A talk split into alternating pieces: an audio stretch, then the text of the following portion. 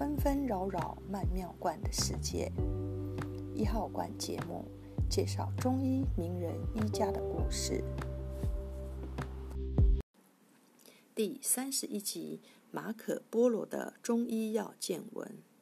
千百年来，苏州和杭州是名医荟萃之地。马可波罗游历苏杭时，两地的中医中药盛况给他留下了深刻的印象。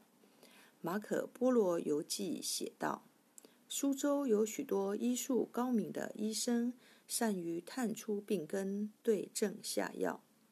在杭州另一些街道上，住着医师和心占学家，他们向人传授文化和许多其他的技术。中国地域辽阔。”出产着名目繁多、卓有疗效的中药。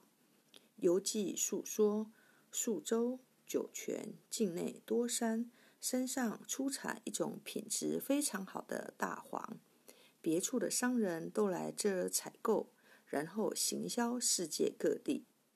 云南这个省区也产丁香，这地方除了其他药材外，还盛产生姜和肉桂。麝香是有多种医疗功效的名贵中药。马可波罗忆述其猎取过程。西凉州又出产最优良和价格高昂的麝香。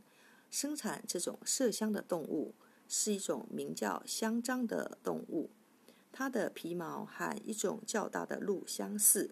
这种香樟的脐部有一带凝固的血块。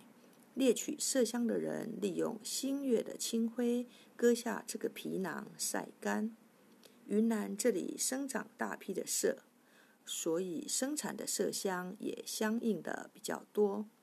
西藏这地方出产一种麝，数量很多，整个地区充满麝香的气味。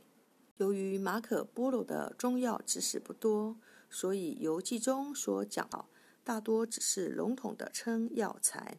例如，凡世界上最为稀奇珍贵的东西，都能在这座城市北京找到，如宝石、珍珠、药材和香料。